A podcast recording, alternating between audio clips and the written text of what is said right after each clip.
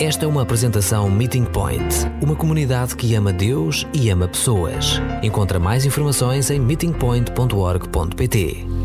Enquanto os mais pequenos ah, se dirigem para o, as salas e para o seu tempo de crescimento, eu espero que ah, nós possamos ter entendido, por mais do que entretenimento, este tempo aqui, porque ele serve para ilustrar ah, algo que me parece particularmente importante antes mesmo de iniciarmos a nossa reflexão. Quando acham que é extremamente útil estar calmo? Quando é que acham que é extremamente útil estar calmo? O João diz sempre, mas há alturas em que é natural estar calmo e não tiramos daí grande ensinamento. É na crise, é na tempestade, é no aperto, é na dificuldade, é quando ah, nos apetece barafustar, queixar, reclamar. Ah, e é tão interessante nós pensarmos nisto. Ah, o filme todo aconteceu e houve uma transição. de um tempo lúdico percebeu-se que o mais importante é vida, é salvar vida. E, e, nessa medida eu espero que, iniciada a série Cordas da Alma, ao falarmos sobre mansidão, cada um permita que Deus toque o seu íntimo, que Deus dedilhe o nosso interior, que Deus nos desperte para realidades que até aqui não nos dávamos conta. Um, e por isso mesmo gostava que tivéssemos por eh, referência dois textos uh, que se encontram em Mateus Uh, são ambas afirmações de Jesus, e nós já lá vamos, porque para entendermos uh, mais profundamente sobre mansidão é indispensável nós uh, escutarmos a voz de Jesus. Na verdade, sobre tudo aquilo que nós quisermos refletir em profundidade, nós precisamos da perspectiva de Jesus. Quando nós falamos sobre mansidão, podemos ser muito redutores e de alguma maneira pensar que mansidão só se relaciona então com manter o equilíbrio em momentos de alta tensão. Mas mansidão é bem mais do que isso. Mansidão, na sua origem hebraica, a palavra anawa, significa inclinar, curvar e submeter. Isso é contrário a grande parte de nós em momentos de tensão nós inclinarmos-nos, nós curvarmos-nos e nós submetermos-nos. Porque a tendência é nós, de alguma maneira, chamarmos a nós então a capacidade para resolver as situações e por isso não nos inclinamos, não nos curvamos, não nos submetemos.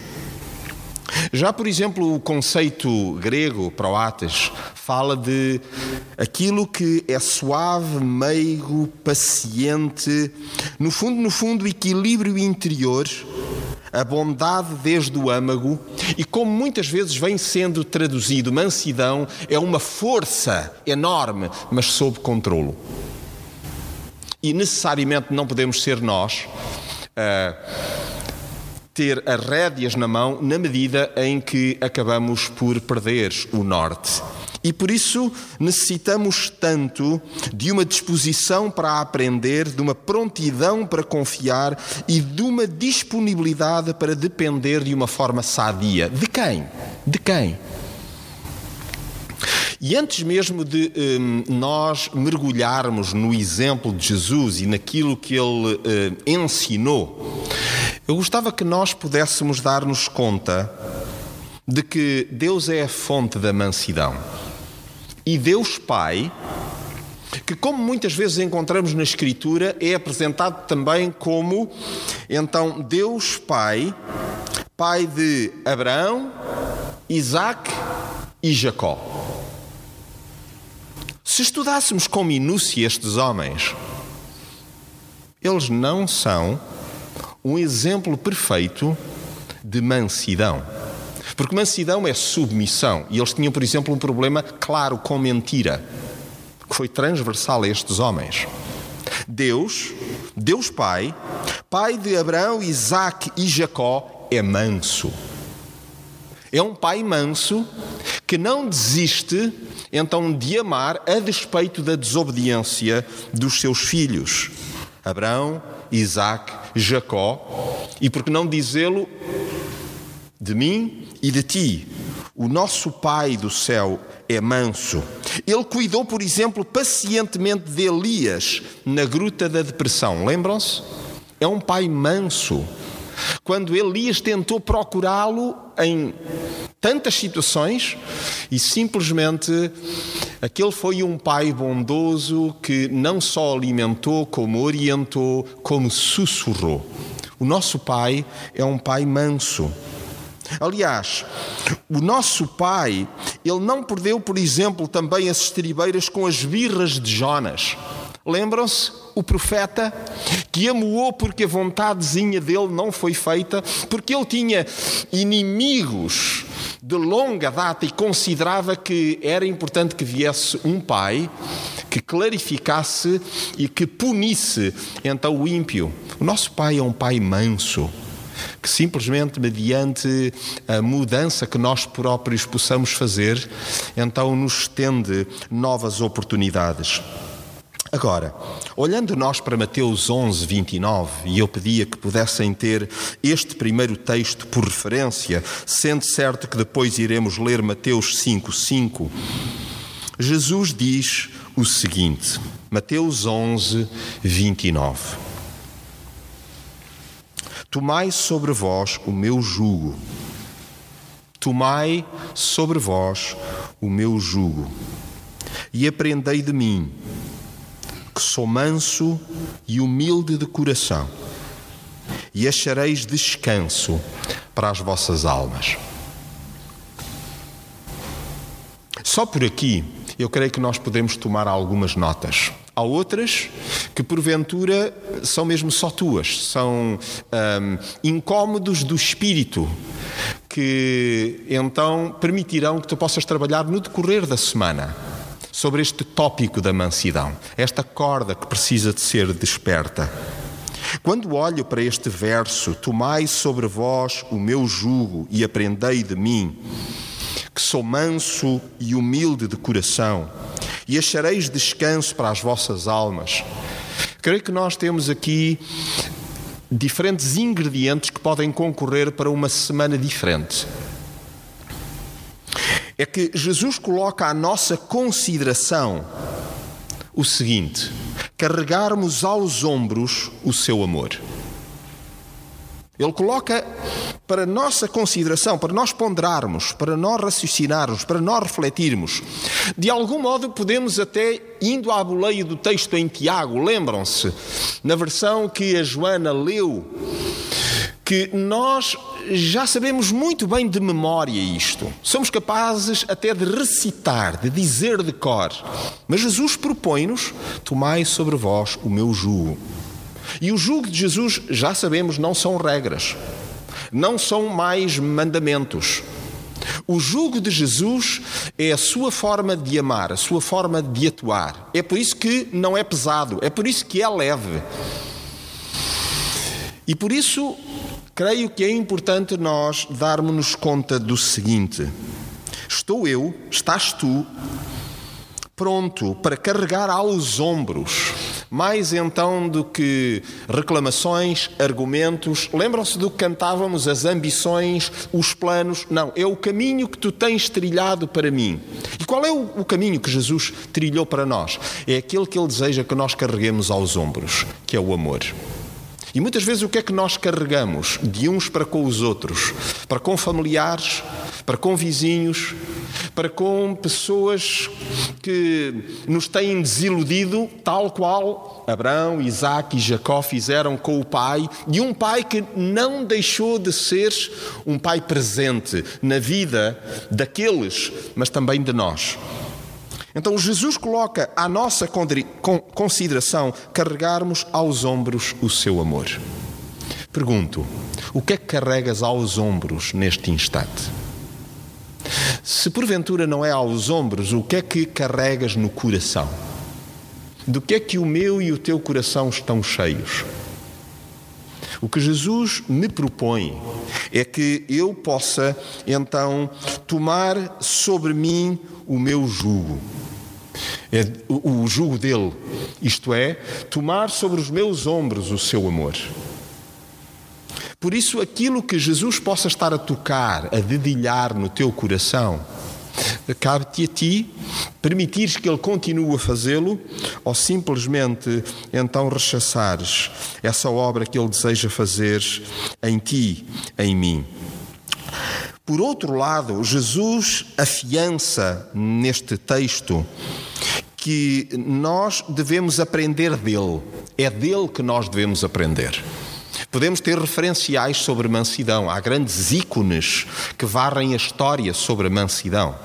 Nós poderíamos mencionar Martin Luther King, podíamos falar de Gandhi, podíamos falar de Nelson Mandela, nós poderíamos falar de tantas pessoas, tantos homens, tantas mulheres, a Madre Teresa de Calcutá. Nós poderíamos falar de personagens únicas, mas nenhuma delas chega de facto, tal como João Batista dizia, então nenhuma delas toca as sandálias de Jesus.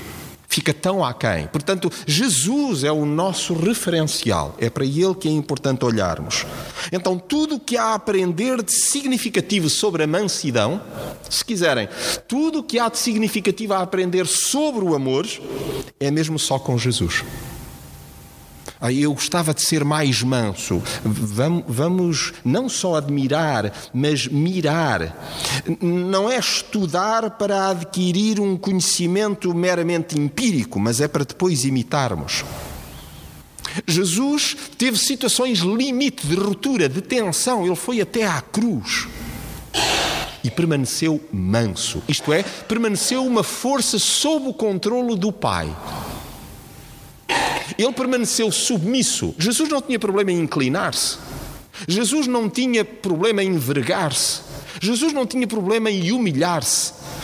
Jesus é o exemplo supremo de mansidão que nós, que eu preciso de imitar. Jesus, aliás, é a mansidão em pessoa.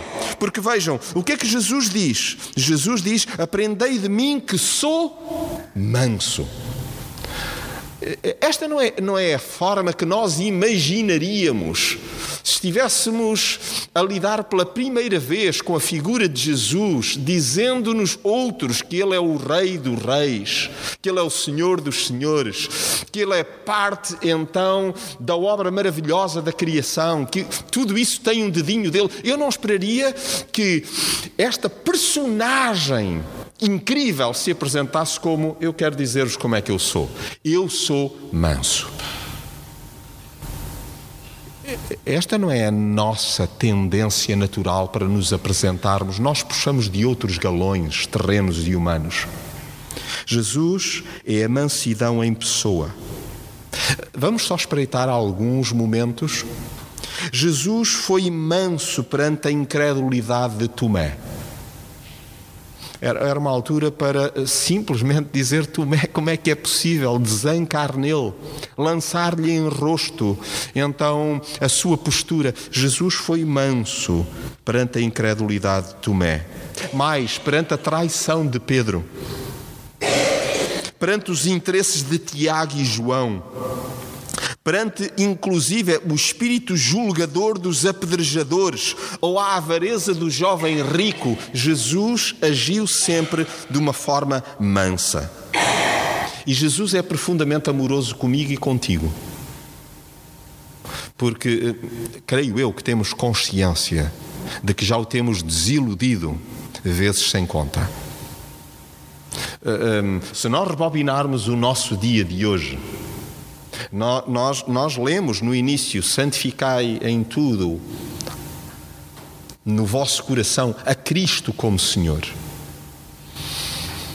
E porventura não fomos mansos, não fomos submissos, não fomos então uma força sob o controlo do alto, não fomos equilibrados interiormente, não fomos meigos, suaves, pacientes, bondosos desde o âmago, Mas Jesus é a mansidão em pessoa.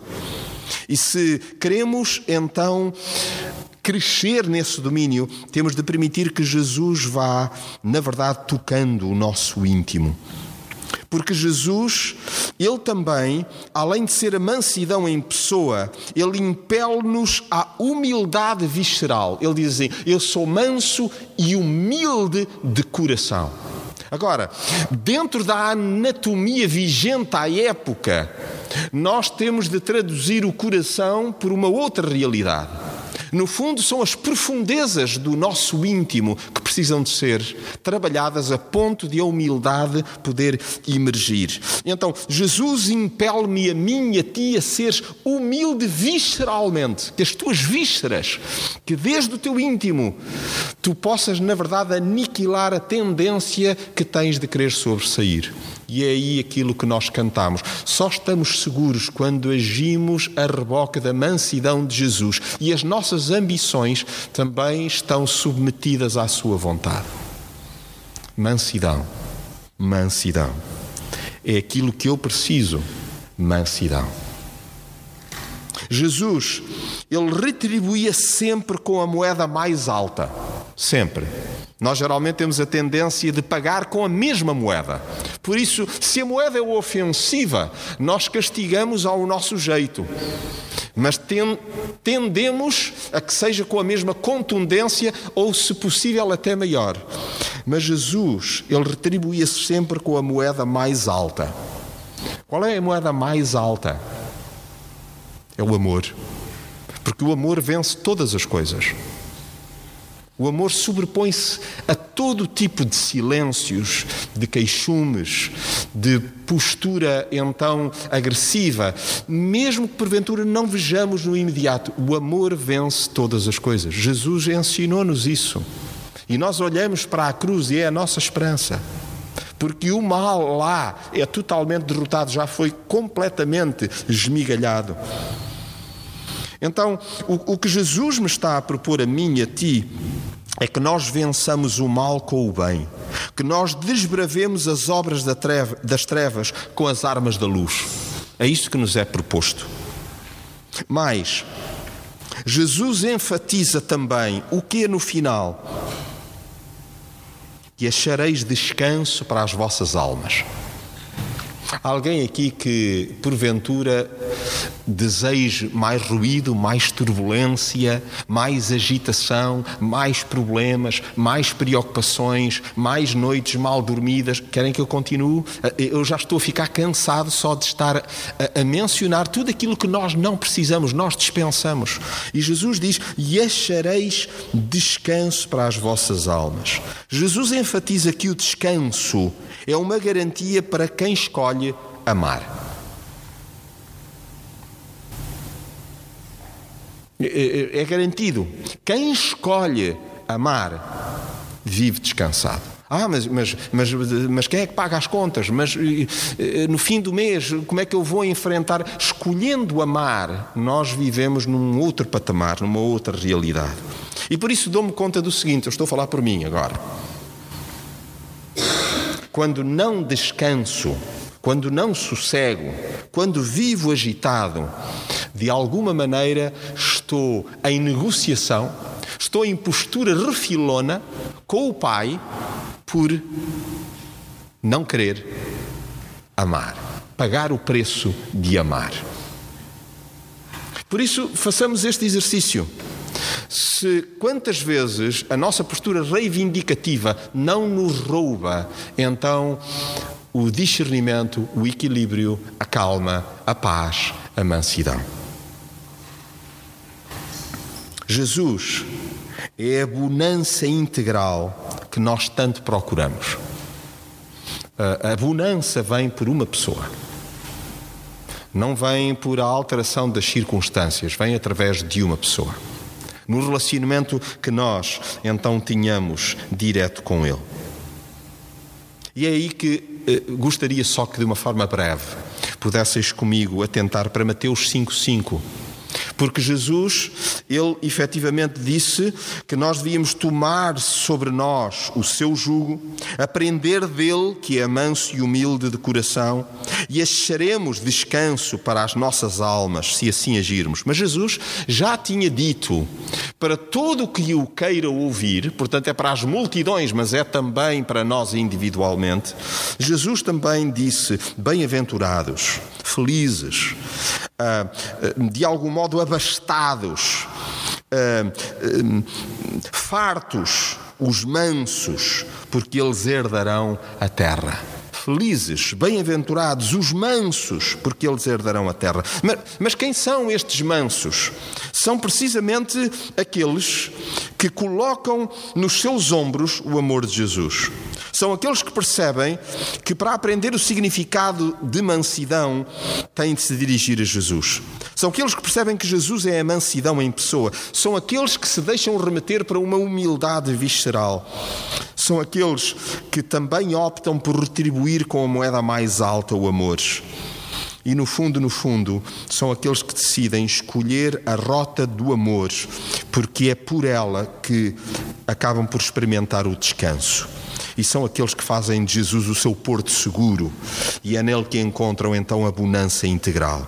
Então, ser manso é controlar instintos, impulsos e paixões.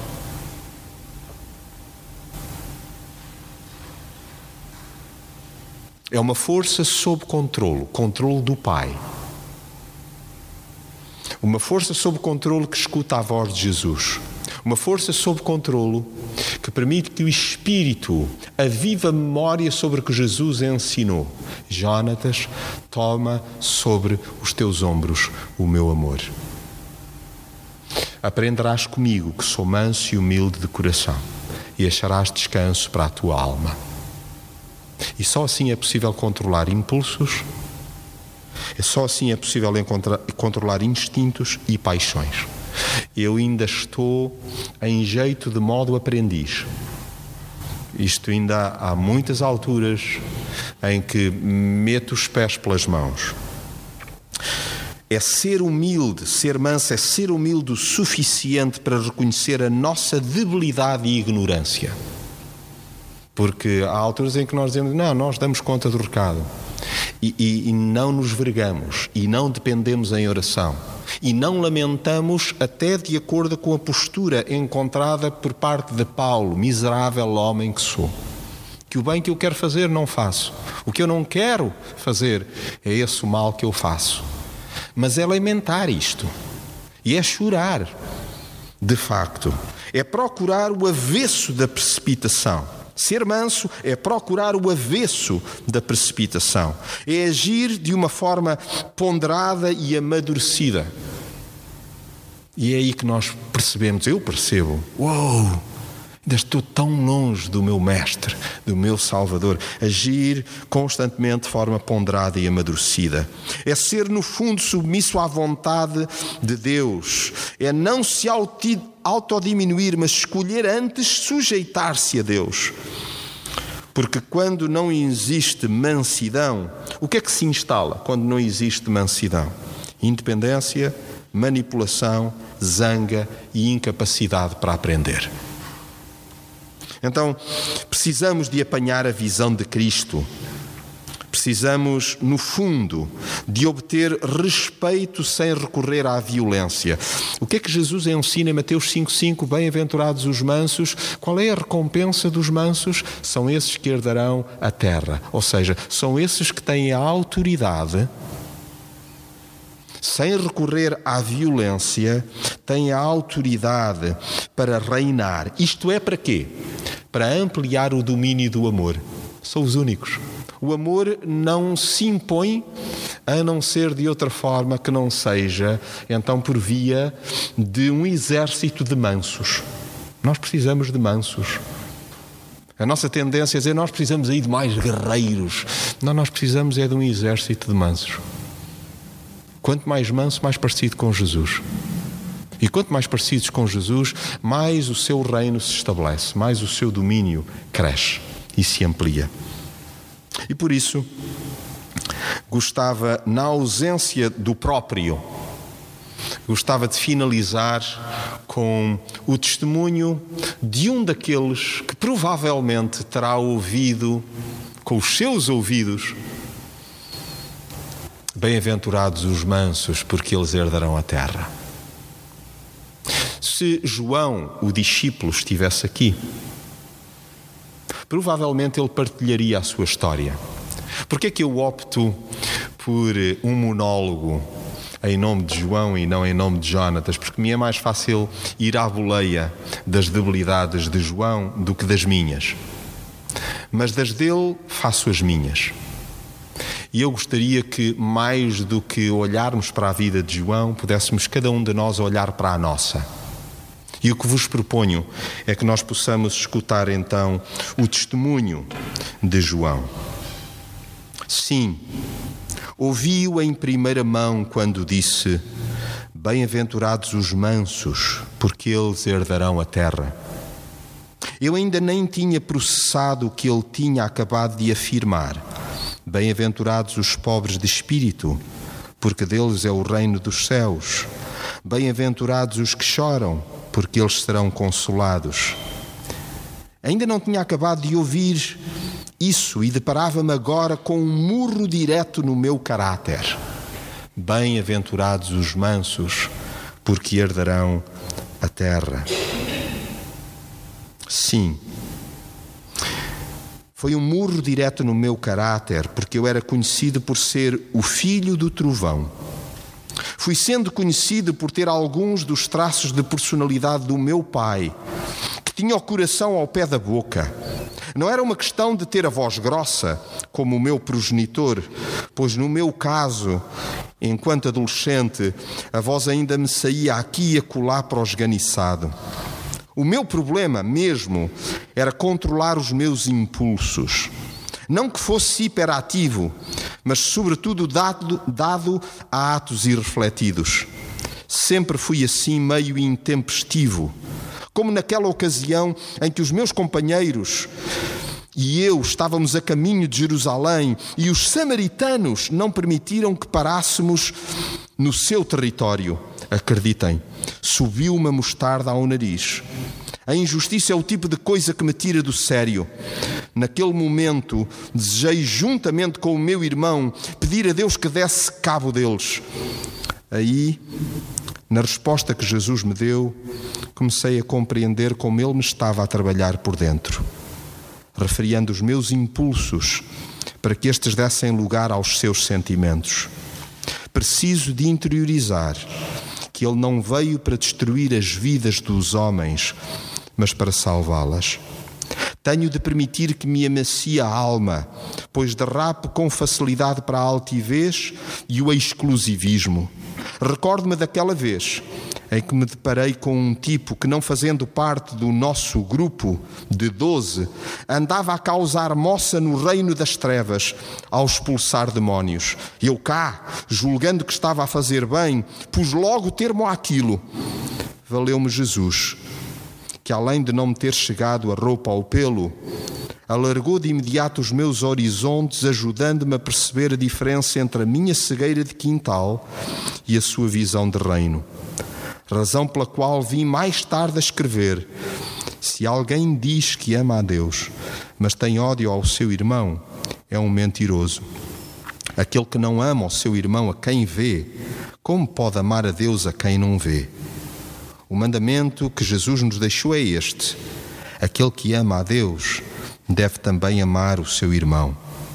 Quando me distraio, o pior de mim vem à tona, de tal maneira que ainda hoje me envergonho da figura que fiz quando tentei com o meu irmão e com a conivência da nossa mãe passar a perna aos outros discípulos e, pior, convencer Jesus que nos desse os lugares de maior proeminência. Aí depois de amorosamente me ter chamado à razão sobre o preço a pagar para o seguir, é que encaixei de vez que não há maior alegria do que servir. Daí que a partir daquele momento tenha resolvido acompanhá-lo até ao fim. Sim, até à cruz. Tenho bem presente as palavras que por ele foram proferidas no madeiro: Pai, perdoa-lhes porque não sabem o que fazem. Jesus é o meu Salvador e o meu modelo perfeito de mansidão. Nem a agonia lhe toldou o cuidado pela sua mãe, a ponto de a ter confiado à minha pessoa. Reconheço que bati mal como todos os seus amigos quando o vi morto. Talvez por isso tenha corrido como um desalmado quando me disseram que o sepulcro estava vazio. Cheguei lá primeiro, espreitei. E depois de Pedro entrar, constatei também que não se encontrava mais ali, estava vivo, também em mim. Aprendi a reconhecê-lo pela voz e pelas suas ordens, mesmo quando não lhe vejo a face, como quando nos apareceu de madrugada em que fomos pescar após a sua ressurreição. Até hoje digo aos que me rodeiam: É o Senhor. Ouçam-me. Estive com Jesus nas bodas de Canaã. Acompanhei de perto os seus encontros com Nicodemos e a mulher samaritana. Acampei com ele no monte da transfiguração e vi com os meus olhos o modo como lidou com as pessoas quando de lá desceu. Jesus ama pessoas. Eu estou a aprender a amá-lo e, consequente também, consequentemente, também os que me rodeiam. Escolhi segui-lo para sempre. Sei-me amado por Jesus e agora tento que outros repousem a sua cabeça no seu peito, tal como eu fiz. A convivência com Jesus, ao ver a compaixão com que trata pessoas de todos os estratos etários e sociais e o modo como me fez sentir amado e acolhido, transformou este filho do trovão num apóstolo do amor. Amancei de vez e aquilo que me parecia uma fraqueza é agora a chave da graciosa autoridade na terra. Amados, agora somos filhos de Deus e ainda não se manifestou o que havemos de ser. Mas sabemos que quando Ele se manifestar, seremos semelhantes a Ele, pois o veremos como Ele é. Agora entendo um pouco melhor. Bem-aventurados os mansos, porque eles herdarão a terra. Ser manso não é uma virtude, é graça. E esta afirmação é de Spurgeon. E eu gostava de terminar hoje pedindo a vossa um, máxima cooperação e atenção com dois, dois textos. Um é um texto anónimo que é referido por D.A. Carson numa chamada espiritual e que diz assim: Ele pediu forças para poder conseguir. Ele pediu forças para poder conseguir e foi feito fraco para que obedecesse. Ele pediu saúde para fazer grandes coisas e foi-lhe dada enfermidade para fazer coisas melhores. Ele pediu riquezas para ser feliz e foi-lhe dada a pobreza para ser sábio. Ele pediu poder para receber o louvor dos homens e foi-lhe dada fraqueza para sentir a necessidade de Deus. Ele pediu todas as coisas para que pudesse gozar a vida e recebeu vida para gozar todas as coisas. Ele nada recebeu das coisas que pediu, de tudo o que esperou. No entanto, a sua oração foi respondida. Nós podemos pedir muito poder, que aquilo que o Pai nos deseja dar é mansidão. E é por isso que, porque é o primeiro domingo e nós temos por hábito ler, recitar o Credo, que me cruzei por estes dias com alguém que lhe deu um toque pessoal, um toque de mansidão a este Credo. Alguém que vive a perseguição alguém que é ostracizado e que transformou então o credo nas seguintes palavras: Creio em Deus Todo-Poderoso que guiou o seu povo peregrino durante o Êxodo, Deus dos estrangeiros e dos migrantes, o Deus de Abraão, de José, de Daniel. Creio em Jesus Cristo, o Galileu peregrino, o manso, que não tinha onde reclinar a cabeça. que nasceu longe do seu lar, que teve de fugir do seu país, que sofreu a opressão de Pilatos, que servia um imperador estrangeiro. O filho do homem, que foi perseguido e injuriado, acusado, condenado e morto num tribunal injusto. No entanto, ao terceiro dia ressuscitou, não como estrangeiro, mas para nos dar a entrada e o lugar no reino eterno dos céus. Creio no Espírito Santo, o imigrante do reino dos céus que está entre nós. Fala todas as línguas, habita em todos os países e reúne todas as raças. Creio na Igreja como uma comunidade segura para os estrangeiros e crentes, uma comunidade de perdão, serviço e mansidão. Creio que Deus, na ressurreição, nos reúne a todos como um só povo, que somos diferentes, mas iguais. Creio na vida eterna para além da morte, onde ninguém será imigrante, mas todos seremos cidadãos do reino de Jesus, que não terá mais fim. Amém.